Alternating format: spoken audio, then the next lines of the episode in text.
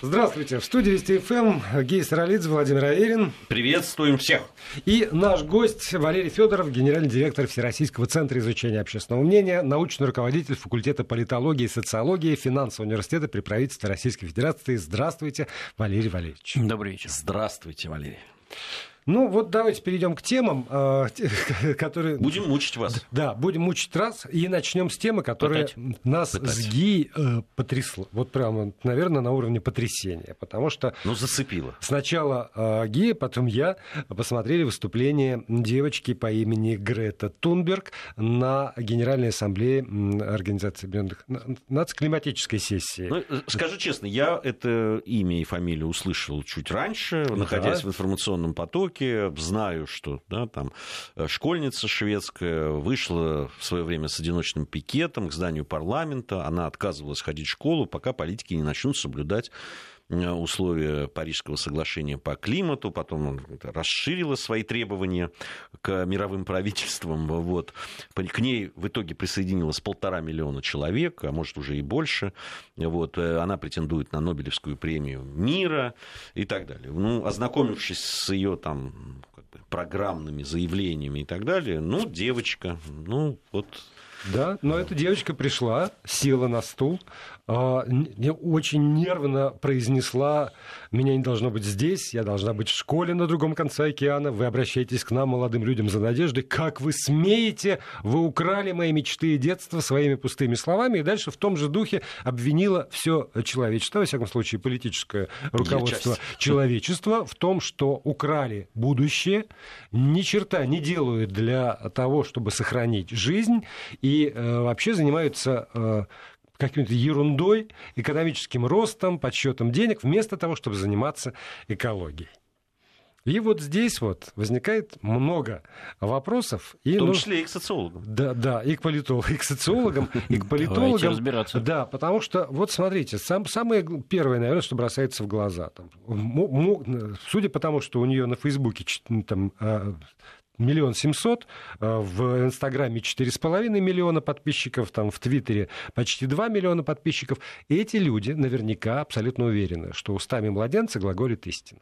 Вот оно, новое лицо, вот он, новый голос, которого так долго ждал человечество. Ну, кстати, я посмотрел, что пишут у нас в социальных сетях, там, э, в различных и так далее, и я вам скажу, что, в общем, э, люди, которые говорят, а что, девочка права. И, в общем, их достаточное количество, надо сказать, этих людей. Не скажу, что их большинство, но их много. Вот это правда, то, то новое лицо, тот новый голос, которого как бы ну, на уровне, может быть, неосознанных ожиданий поджидали, поджидали люди, поджидало общество.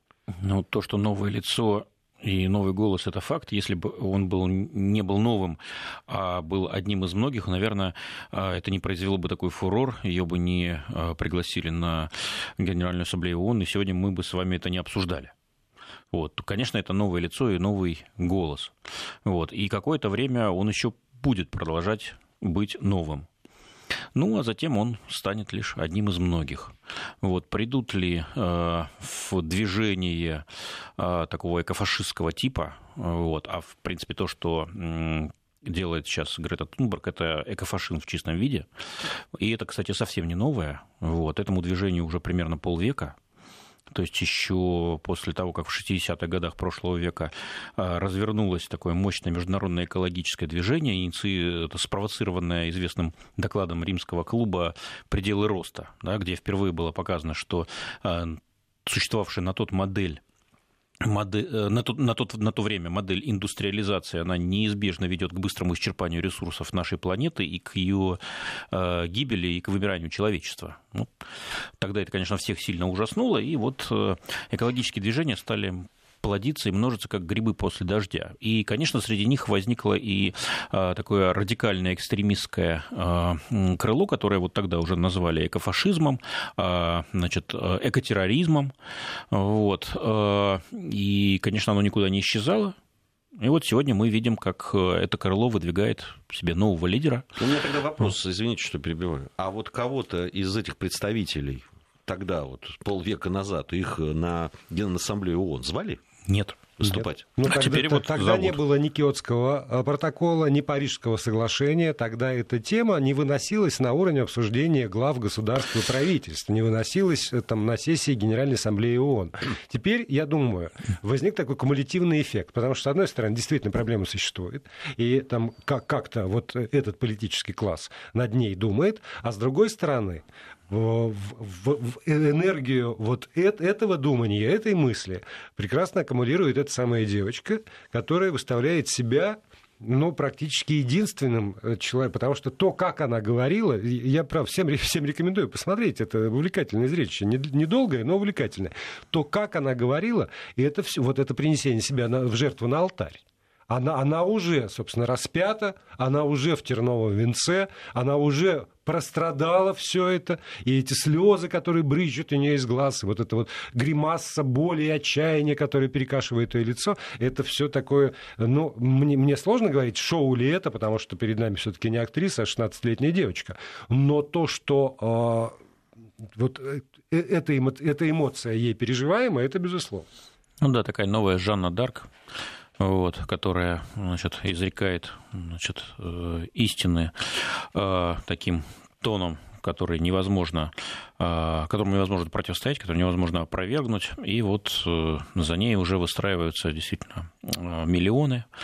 Вот. И, конечно, хотелось бы чтобы ее судьба Жанна Дарк не ждала, да, то есть Напомню, вот тут этой героине французского народа очень недолгая была, а, значит, а, политическая и военная карьера, к сожалению, да, пришлось ей взойти на костер.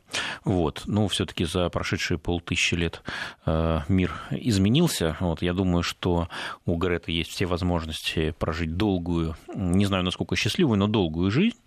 Вот, и, может быть, через какое-то время вот, она отойдет от нынешнего такого экстремизма, тоталитаризма, вот, фашизма, от стремления всех и вся обвинять, вот, немножко повзрослеет, вот, и поймет, что, конечно, природа очень важна, без нее мы никуда, она наш дом, вот, но есть и другие очень важные вещи, и что мир не ополчился против нее, и что никто ей, собственно, ничего не должен, это она на самом деле должна. Вот, она должна быть благодарна и своим родителям, и своему обществу, и своей стране, и всему человечеству за то, что она вообще появилась на свет и имеет возможность сегодня существовать не говоря уже о том, чтобы выступать на Генеральной Ассамблее ООН. Сегодня она, конечно, этого не понимает, вот, но через какое-то время не факт. Надеюсь, придет. Вот, я, вот, вот не факт, на я, самом я деле. вот на что хотел бы обратить внимание, и как раз вот с точки зрения социологии, может быть, поговорить об этом. Ведь а, вот этой иконой, да, эко-движение, ну, там, экофашизм, не знаю, как правильно назвать, ну, вот определенного направления в экологической борьбе становится не ученый муж, да, там, какой-нибудь э, академик. Умудрю, академик, да, да. который там, с, ребенок да, с... с какими-то выкладками, да. да, о том, что грозит нам и так далее. Ведь есть такие, угу. собственно, да, люди, угу. которые в, в этом мире имеют очень серьезный вес. Не становятся даже там какие-то брутальные э, вот эти эко такие защитники, которые ну, гринписовцы, там, гринписовцы да. какие-то, да, ну вот такие, да, там. А становится девочка, в то время 15-летняя, когда она только вот начала это, и когда стала действительно уже знаменитой. И давайте будем честны, извините, тебя перебью, девочка с диагнозами очень серьезными. У нее там как бы есть набор э, диагнозов, с которым э, у вот, врачей. Да, и, именно она становится это что? Это показатель, что новое поколение какое-то, да, вот, э, которое приходит сейчас, они ее слышат и они ее понимают. Или все-таки это какие-то другие механизмы? Э, далеко не только новое поколение ее слышат, ее слышат и более старшее поколение.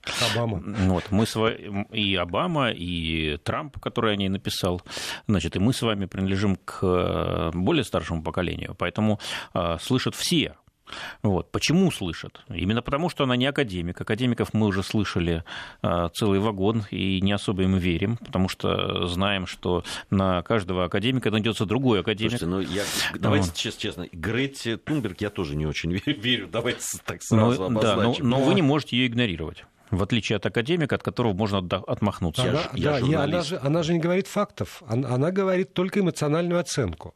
Вы виноваты в том, что я несчастна. Я несчастна, потому что я ощущаю вот кожей своей, как мир рушится, как гибнут экосистемы, там, что львы, орлы, куропатки, рогатые олени. Вот из этой же серии все. Классическое обсессивно-компульсивное расстройство. Да, это диагноз, который ей поставлен. Да, оно приводит к тому, что в голове у этого человека присутствуют навязчивые мысли, которые вызывают тревогу, и чтобы от нее избавиться, человек совершает некие повторяющиеся действия. Вот все, что мы наблюдаем в деятельности этой прекрасной девушки.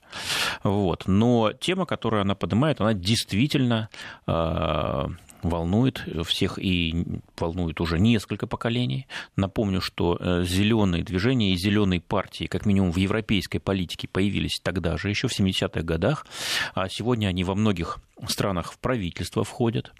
Вот. И э, это уже абсолютно не маргинальные силы, это силы уже вполне мейнстримовские, и под их воздействием и э, партии, которые раньше ничего общего с экологической проблематикой иметь не хотели, они тоже сильно скорректировали свои программы и свои действия. Сегодня мы видим Германию, европейского промышленного гиганта, который, например, отказывается от э, атомной энергии, который уже сейчас э, планирует отказаться и от угольной энергетики, а на кону, как мы понимаем, десятки миллиардов евро.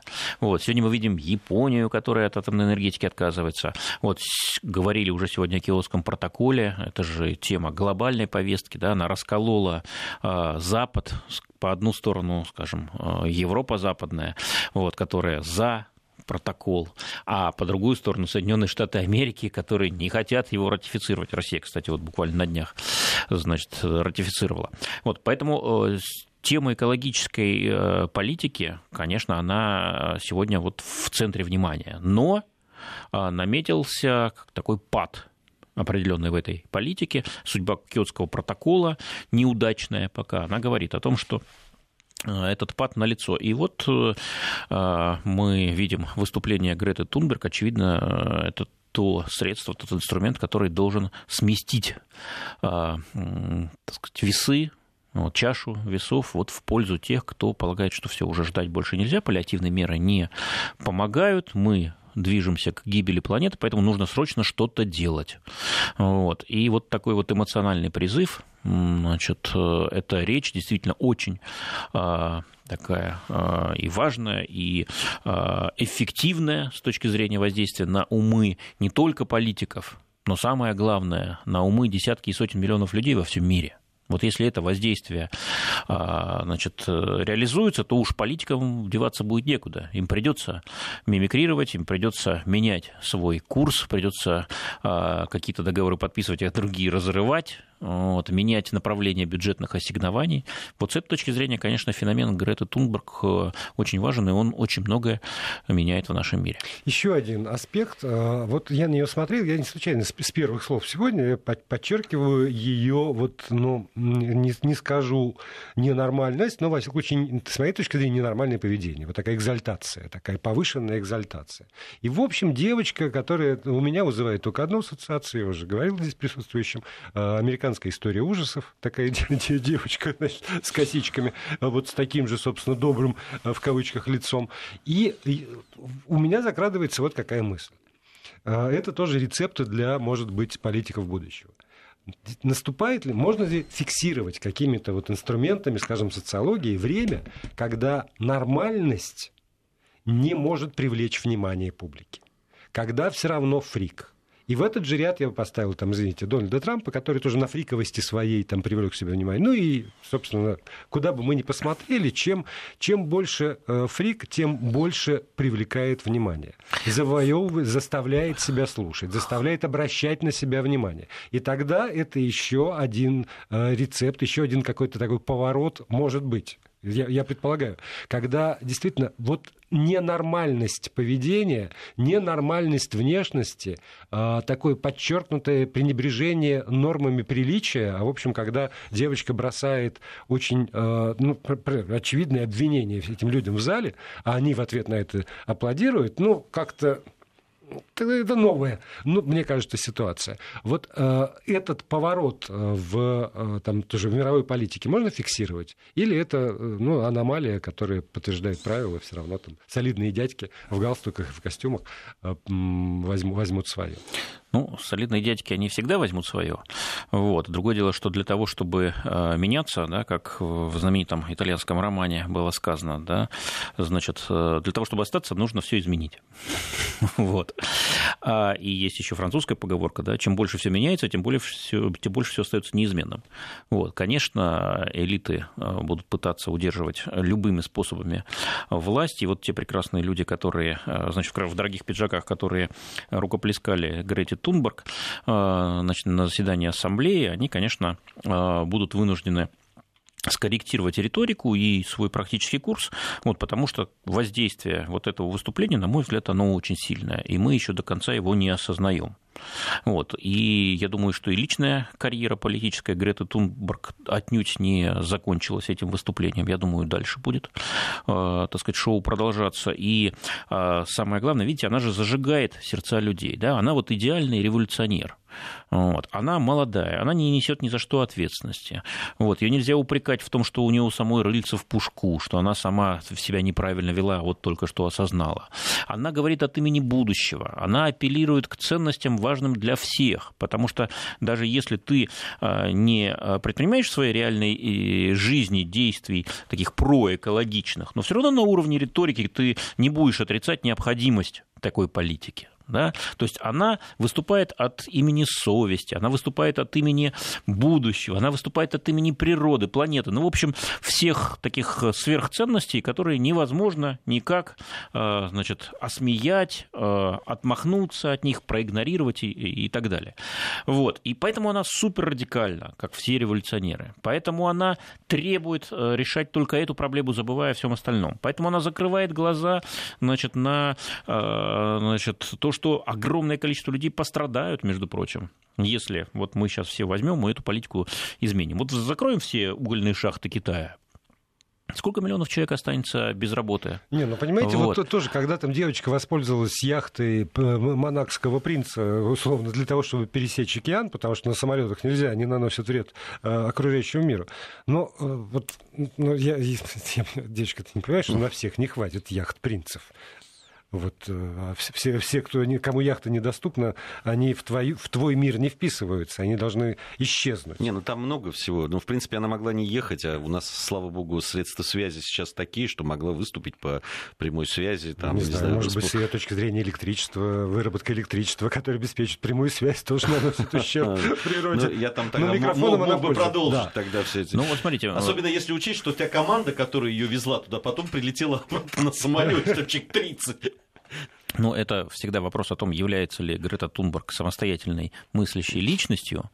Или вот, игрушка. Как, каковой мы хотим все ее видеть, на самом Нет, деле. не все. Вот, вот. Я, например, думаю, что если, если у человека поставлен там, э, синдром, э, я вечно забываю, как аутизм по, по, по науке называется, да, вот э, там та или иная форма аутизма, не надо. Не, не надо делать этого ребенка инструментом. Это не по Нет, инструментом, наверное, не надо, но кто ее делает инструментом? Может быть, это действительно а, ее собственное мнение, и она готова за него бороться Нет. А, значит, Валерий на всех аренах, мы, которые мне, только есть. Не, не, безусловно. Я говорю про, про методы, потому что и идея этой забастовки, а, там, э, не, не ее, эта идея пришла из Америки, от, там, от людей, которые организовали марш подростков против от, там, огнестрельного оружия. То есть, то есть буквально с ней связывались, и, и ей там подкидывали эти самые идеи. А у нее, при, при том, что она не может избавиться от там, навязчивых мыслей, это все вот приобретает болезненные формы. Вот я про это говорю. Не, не надо Наверное, не надо. Вот, но, но мир таков, да. Но мир совершенно. таков. Вот, действительно, это разделение на так сказать, проэкологическую и антиэкологическую политику, значит, со всеми, конечно, кавычками. Вот, оно появилось не вчера, вот, уже третье поколение в этой ситуации живет. И это, видимо, такая вот мощная попытка и действительно эффективная попытка значит, соотношение сил изменить. Вот. И мы видим, что пока это удается. Ну, посмотрим. А, любое наступление рано или поздно захлебывается. Вот. Важно в какой точке. Вот, оно захлебывается. И какие изменения, какие подвижки а, не на словах, а на деле вот, действительно произойдут в нашем мире в результате значит, и после этого выступления. Тут мы я думаю, рано нам делать прогнозы. Остается только наблюдать. Ну и, конечно, э, сохранять присущую нам долю здорового цинизма и здравомыслия. Здесь вот про здравомыслие. Э, вот вы говорите, что это может там, стать толчком для, там, прихода в, в это движение и э, широких масс, и сподвигнуть там и политиков, и общество как-то менять. Но, с другой стороны, понимаете, то, что э, там говорится этими людьми, да, и в частности Грета этой Тунберг, э, это абсурдность, да, которая их предложений э, каких-то и Э, воззваний, она ведь может и обратный эффект иметь. Понимаете, когда я вижу там э, юных экологов в Тбилиси, там сейчас вот было, ну, я внимательно посмотрел. Вышли молодые люди, ну, видимо, под воздействием тоже вот этого всего, там, 16, 17, может, 18 лет. И у них плакаты, где они требуют, в одном ряду требуют э, не строить гидроэлектростанции и вернуть на э, дороге, значит, Тбилиси троллейбусы. Я хочу спросить, они знают вообще, что такое ГЭС, для чего оно нужно, да, что оно вырабатывает, и на чем движется троллейбус, что его приводит в движение, понимаете? Вот, ну, люди, когда смотрят, даже те, которые, да, экология, действительно, ценность, там, это понятно, надо бороться, надо защищать деревья, сажать цветочки и так далее. Но когда они видят это, когда понимают, да, о чем идет речь, ну, это же абсурд. Есть очень хороший способ проверить. Дать им власть. Вот. Дальше э, два варианта. Ну, а других вариантов-то нету. Первый вариант, значит, они поймут, что жизнь устроена несколько сложнее, вот, повзрослеют, так сказать, да, и начнут искать все-таки какие-то компромиссы реалистичные. И второй вариант, они, значит, ничего не поймут, никого не простят и разрушат нашу жизнь. Значит, э, это вот реализация мечты экофашизма, да, лучше планета без людей, чем планета с разрушенной природой и экологией. Праздничный финал. Да, да, праздничный финал. Но здесь, надо сказать, наши слушатели, э, я думаю, вполне предсказуемо вспоминают Саманту Смит и Катю Лучеву. Я сегодня перечитал текст письма Саманты Смит э, Юрию Андропову. Это другая тональность. Это абсолютно другая лексика. И э, это, в общем, э, совсем э, друг, другая девочка даже на фотографиях, понимаете? Вот э, это, почему, собственно, я задаю еще вопрос про нормальность и ненормальность. Потому что когда там улыбающаяся или э, там как-то еще Саманта Смит задает вопросы конкретные, в общем, совершенно вопросы там, политическому лидеру другой страны, на них можно отвечать. Когда а, вот эта девочка с, с разрушенной психикой и перекошенным лицом бросает обвинение... В общем, на смену доброй девочки Саманте да, пришла, да, пришла злая, злая девочка Пришла Грета. злая девочка. И вот, вот это вот заставляет меня тоже задуматься о том, в, нас, каком, мире мы в живем. каком мире мы сегодня живем. А это всегда полезно. Да, а вот этим мы продолжим заниматься сразу после выпуска новостей. Продолжаем э, наш разговор. Напомню, что у нас сегодня в, в студии Валерий Федоров, генеральный директор Всероссийского центра изучения общественного мнения, научный руководитель факультета политологии, социологии финансового университета при правительстве Российской Федерации. И вот обещали подумать о том, как, как, в каком мире мы живем. И есть прекрасный повод, потому что э, в ЦИОМ опубликовал результаты исследование, наверное, который провел вместе с Международным дискуссионным клубом «Валдай». А, я помню, что а, два года назад, в 2017 году, мы с вами уже говорили здесь, в этой студии, по поводу первого выпуска индекса готовности к будущему. Вот так вот называется это исследование. Оно большое, многостраничное, а, наверное, для... Но самое главное, глубокое. Да, да, глубокое. Как озеро Байкал. Да, вот. Раз уж мы об экологии. Давайте расскажу. Да, а потом уже мы скажем э, про ужасное место Российской Федерации, с моей точки зрения, в этом. На самом деле вовсе не ужасное, но об этом действительно чуть позже. Итак, это вторая волна большого международного исследования, которое мы в ЦИОМ и э, клуб «Валдай» э, инициировали два года назад, и вот сейчас представили очередные результаты. В рамках этого исследования мы изучаем такую непростую материю, как готовность к тому, чего нет то есть к будущему. Будущее действительно впереди, оно всегда трудно умопостигаемо, оно всегда вариативно, но мы а, все-таки считаем, что какие-то ключевые его черты мы сможем предсказать. И в, это, в рамках вот такой парадигмы наша задача – это выявить идеи, направления, которые при правильной политике ключевых государств могло бы привести к успеху и отдельные страны, и наше человечество в целом. А почему про человечество говорю? Я уже прям как Грета Тунберг, да, значит, планетарного масштаба достиг. Потому что мы в рамках этого исследования изучаем 19 стран, входящих в так называемую большую двадцатку. Кстати, смотрите, да, двадцатка большая, это вот не 20 стран должно быть, а э, мы только 19 изучаем. Почему? Потому что кроме 19 стран там еще одно надгосударственное образование Евросоюз. Вот, его тоже изучаем. Вот мы хотим увидеть в настоящем ростки будущего и тем самым прочертить возможные контуры сияющего э, нового мира, да, The Brave New World.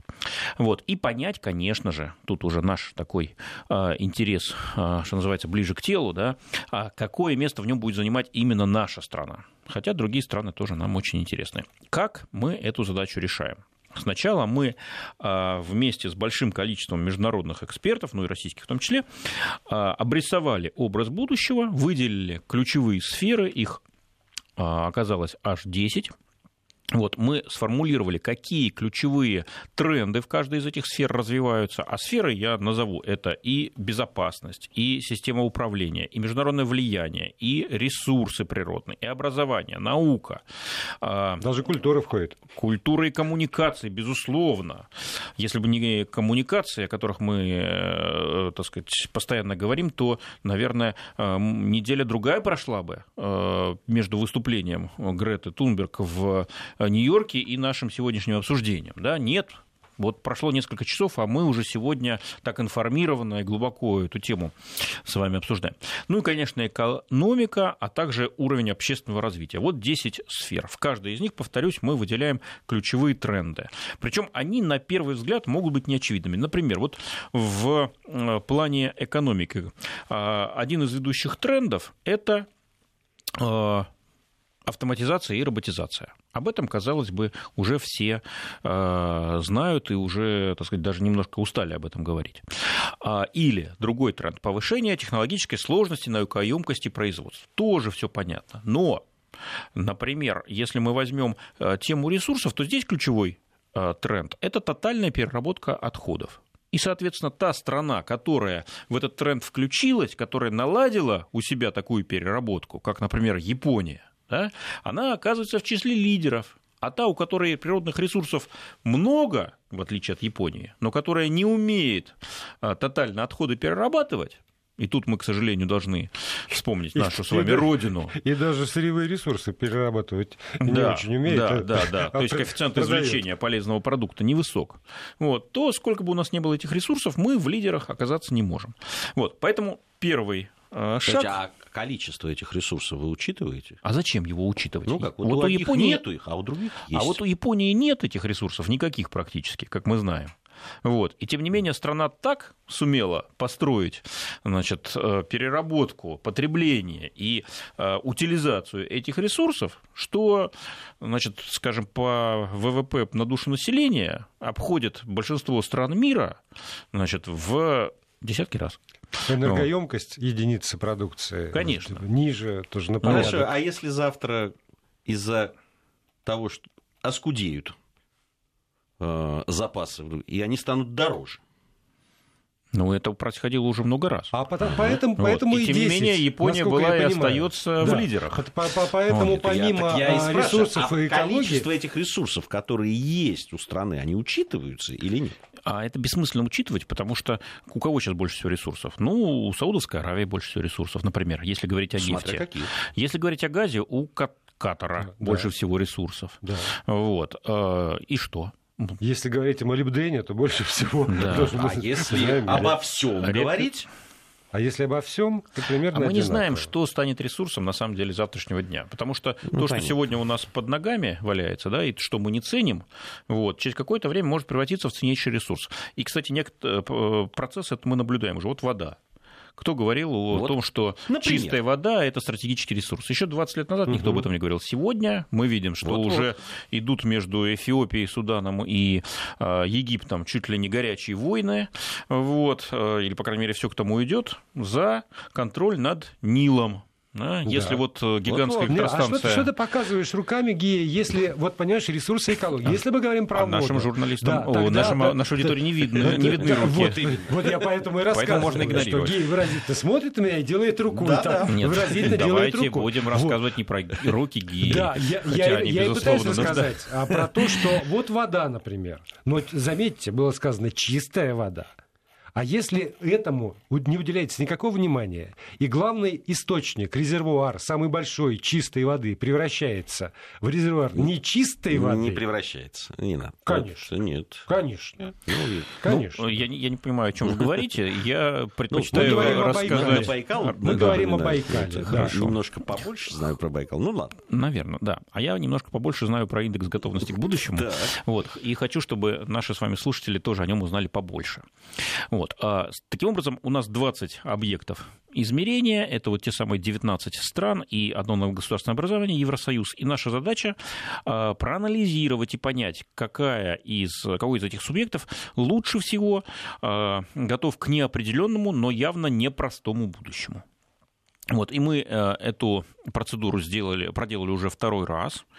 Э, сразу могу сказать, что подвижки за вот эти два года, 17-19, не очень большие, и, на мой взгляд, это э, очень хорошо говорит о качестве нашего продукта, да, индекса, потому что все-таки ну, революции за эти два года, они были, конечно, такими динамичными, насыщенными, но революций в планетарном масштабе не произошел за них. Соответственно, нет э, революционных подвижек и в результатах стран. Но некоторые подвижки есть. То есть оказалось, что этот э, индекс не только довольно устойчив, но при этом он и весьма чувствителен. Вот. А, ну, понятно, я как один из авторов продукта должен его хвалить, но вот здесь я а, говорю то, что думаю. Итак, давайте результаты посмотрим. Кто больше всего готов или лучше всего готов к будущему. Два года назад мы посчитали, что это Германия. Вот. 100 а баллов из 100 возможных мы дали именно ей в сводном индексе. А сегодня лидер сменился. Сегодня а, Соединенные Штаты, Америка Трампа сместила Германию с первого места. А, правда, не сильно одна от другой отстает или, наоборот, опережает. Между ними всего там 7 баллов, но все-таки лидер сменился. И это очень важный э, символический такой вот а за счет шаг. чего? Ну, э, говорю, что у нас есть 10 сфер, да, ну и... вот есть там в какой сфере ну, вот смотрите, произошло? США а, сегодня лидирует, то есть занимает первое место в четырех из десяти сфер. То есть а, лучше всего США готовы к будущему в сфере образования, в сфере науки, в системе управления, ну, то есть речь идет об эффективности государственной машины, а, и с точки зрения международного влияния. Еще в трех сферах это экономика, повторюсь, не экономика нынешняя, а экономика будущего. А это технологии, и это уровень общественного развития США заняли второе место. А худший результат, ну, для себя худший, это пятое место. То есть ни в, одном из, э, ни в одной из десяти сфер, которые мы анализируем, США ниже пятого места не спустились. Вот. Но худший результат все-таки для себя они заняли в сфере ресурсов экологии. То есть с точки зрения расточительности, с точки зрения а, значит, готовности к вот э, будущему малоресурсному, где все ресурсы стоят дороже, и значит нужно повышать КПД их использования и повторной переработки, утилизации, все-таки США а, сильно отстают от мировых лидеров. Но на общем, общей картине это меркнет, потому что все-таки ну, лидерство в четырех ключевых сферах из десяти это, это очень круто. Вот. Что касается Германии. Германия лидирует только в двух сферах из десяти. Что же это за сферы? Это экономика и это э, природные ресурсы и экология. Еще по двум Германия заняла второе место в рейтингах. Только в трех из десяти сфер э, Германия не вошла в тройку лидеров.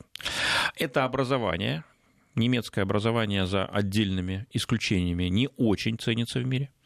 Это наука, И это то, что мы назвали суверенитет безопасности. При всей экономической мощи с точки зрения э, военного фактора, с точки зрения э, суверенитета, Германия все-таки она находится под зонтиком значит, США и не очень суверенна. А, что еще нужно про лидеров сказать? На третьей позиции расположилась Великобритания. Она, кстати, потеряла за эти два года, так что Брекзит не прошел даром, система управления развалена, вот, в многих сферах Великобритания потеряла, но, тем не менее, есть на что опереться. В области балета? Впереди планеты всей? А, да, в области балета, а также культуры и коммуникации.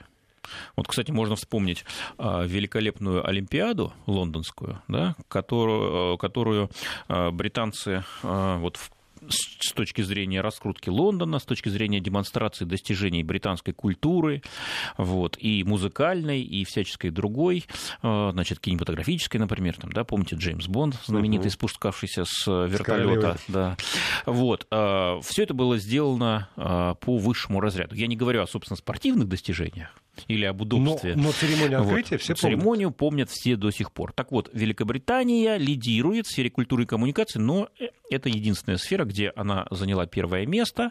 Вот. В принципе, у нее хорошие позиции э, в сфере ресурсов и экологии, а в сфере международного влияния, безусловно, да, и, конечно, с точки зрения системы государственного управления. Вот. И в общем зачете она на третьей позиции. Почти не отстала от нее Япония, да, всего один балл уступила, тоже очень сильные позиции. Ну а теперь давайте посмотрим, кто аутсайдеры. Э, повторюсь, это аутсайдеры с точки зрения большой двадцатки. То есть даже если ты аутсайдер в этой э, группе элитной стран, то по сравнению с следующими двумя сотнями стран, ты все-таки в лидерах. Но вот по сравнению с значит, лидерами лидерской группы, ты, конечно, оставляет желать лучшего. Кто же это? Это три страны. Индонезия, Мексика и ЮАР. ЮАР заняла, вернее, получила 0 баллов из 100 возможных. Вот. То есть она располагается на, так сказать, на дне вот этой двадцатки. Чуть получше ситуация у Мексики, еще получше у Индонезии. Но вот в целом мы видим, что эти многонаселенные страны третьего мира вот, пока еще не демонстрируют большой готовности к будущему. Да бог бы с ними, понимаете, вот э, давайте к России все-таки, потому что ну, ну, там 38 а, а с ними, баллов. А, а про них нельзя не сказать, потому что э, все эти показатели, они не абсолютные, они относительные. То есть мы э, меряем место России в этой лидерской группе 20. Поэтому нам очень важно показать, кто впереди и кто позади. Вот. И как только мы эту задачу решили, а мы ее с вами только что решили, давайте поговорим о России. Россия находится на 12 месте, а, чуть ниже серединки. 33 балла из 100 возможных у нас было два года назад, сейчас 38. То есть мы стали чуть-чуть более готовы к будущему, если брать все 10 важных сфер, но при этом как были на 12 позиции, так на ней и оказались. Кто наши соседи? Чуть вперед мы пропустили Италию и Китай. Они над нами, 10-11 позиция. А опередили мы Турцию, Аргентину, Бразилию, Саудовскую Аравию, Индию, Индонезию, Мексику и Южноафриканскую республику. Валерий Валерьевич, вот понимаете, вот это все, что вы говорите, мед на, на, на, на бальзам на сердце, что называется. Но давайте тоже говорить, в этом исследовании есть, за счет чего. И если у нас суверенитет и безопасность это 72% вес, Пункта, да, да, угу. вес на, наших вот, достижений, а ноль – это вот там вот такие очень важные вещи, которые касаются как раз образования, технологий, там, экономики будущего. И, и тут мы переходим к вопросу, а зачем вообще весь этот э, индекс нужен? Так вот он для этого и нужен, чтобы трезво оценивать, где мы сильны, а где мы слабы. Причем слабы не в абсолютном смысле, а слабы по ну, сравнению ну, конечно, с другими там, да, лидирующими странами. На давайте, чемпионате мира. Давайте говорим, о них да. и скажем. Где мы сильнее всего? Да, мы сильнее всего в, таком, в такой сфере, которая называется безопасность и суверенитет. Ну, это важно. Это, безусловно, важно. Но это, знаете, в матлогике есть вот эти условия необходимые и достаточные. Конечно, это необходимо, но этого недостаточно. Нет, поддержу абсолютно Владимира. Значит, э, соответственно, э, вывод такого а, адекватного, мыслящего, а, перспективного государственного деятеля. Мы должны сохранять свои преимущества там, где они у нас есть, таких сфер у нас, к сожалению, немного, и должны их наращивать там, где их у нас нет. Может быть, не по всем 10 сферам, как бы нам этого не хотелось, потому что ресурсов всегда недостаточно. Но тогда надо выбрать те, которые для нас приоритетны, кроме безопасности и суверенитета. Понятно, что с безопасностью и суверенитетом мы уже разобрались. Здесь мы не на первой позиции, только на восьмой, но при этом с очень высоким уровнем, 72 балла из 100 возможных. А это, повторюсь, говорит о, нашей, о способности наших полицейских структур поддерживать право, правопорядок внутри государства, о способности вооруженных сил нашей страны отражать нападение любого потенциального противника и о способности сил безопасности минимизировать ущерб от террористических атак. Вот это безопасность суверенитет. Давайте другие посмотрим показатели. Международное влияние. А, тут уже вдвое все хуже. Всего 34 балла из 100 возможных. И место, опять-таки, только 12 -е. О чем это говорит? Это говорит об авторитете страны в мире, это говорит о глобальной конкурентоспособности нашего государства и о включенности страны в такую плотную сеть международных организаций. Вот. А тут, видите, уже вдвое хуже. Следующий параметр – система управления. О чем тут речь идет? Об устойчивости институтов, об уровне цифровизации государственных услуг, об, о противодействии коррупции и, конечно, об эффективности административного аппарата. Здесь мы в серединке 45 баллов из 100 э, возможных, то есть получше, чем с международным влиянием, но только в серединке 11 место. То есть тоже огромный такой есть резерв, огромный потенциал да, для нашего роста и развития. Дальше посмотрим о социальном развитии. Что здесь важно? Уровень социального равенства. Высокая продолжительность, продолжительность не просто жизни, а здоровой жизни.